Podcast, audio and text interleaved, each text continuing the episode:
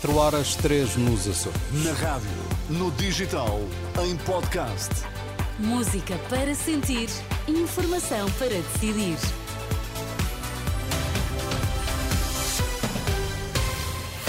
Notícias na Renascença, destaques a esta hora.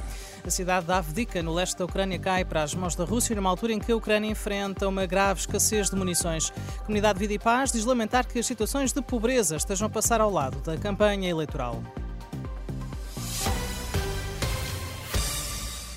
Após quatro meses de feroz resistência, as tropas ucranianas receberam ordem de retirada da cidade de Avdika, segundo o general ucraniano que comanda as tropas naquela região, para evitar o cerco da cidade e preservar a vida dos soldados de Kiev.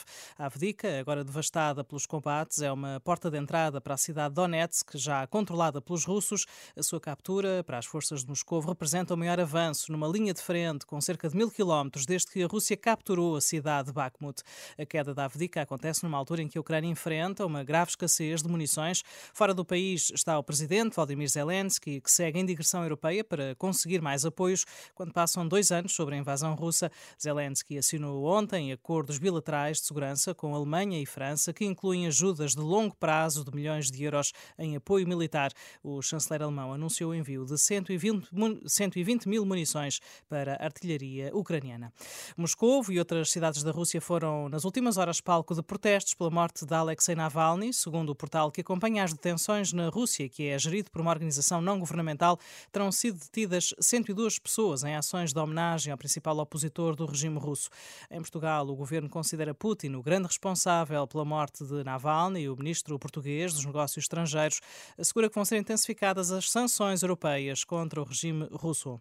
Vamos seguramente que intensificar as sanções, seja por causa da um, invasão da Ucrânia, seja por causa também daquilo que é a opressão uh, ao povo russo.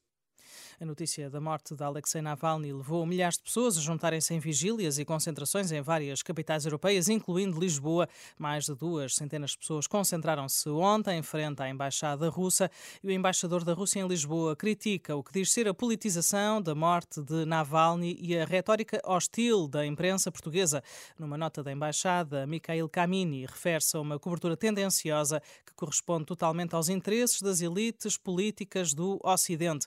O embaixador russo em Lisboa acrescenta que não vale a pena politizar a morte de uma pessoa.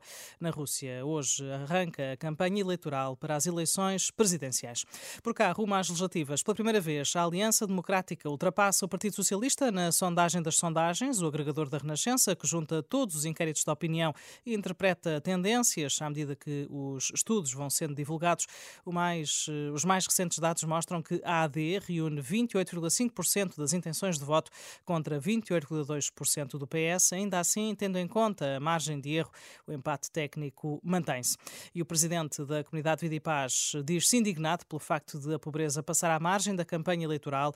Em declarações à Renascença, Horácio Félix diz que seria importante os políticos conhecerem a realidade com que a instituição se depara no apoio diário que está a prestar à população em situação de sem-abrigo em Lisboa. Não é matemática pedir propriamente votos. Depois é matemática que os políticos, por norma, não gostam de abordar porque reflete muito o fracasso da sociedade, do modelo de sociedade em que vivemos. Portanto, de facto, não me surpreende, mas eh, como cidadão, de certa forma, indigna-me.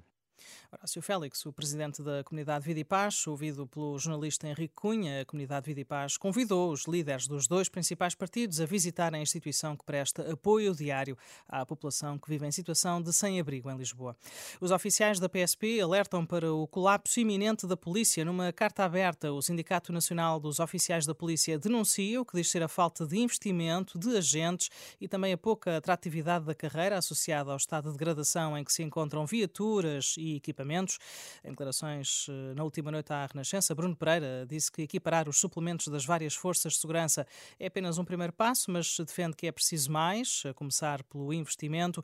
Bruno Pereira, nestas declarações à Renascença, mostra-se preocupado com a falta de atratividade na carreira da polícia, que diz deixa os concursos vazios e está a impedir que os agentes que já atingiram a idade possam passar à reforma, porque diz não há quem os substitua.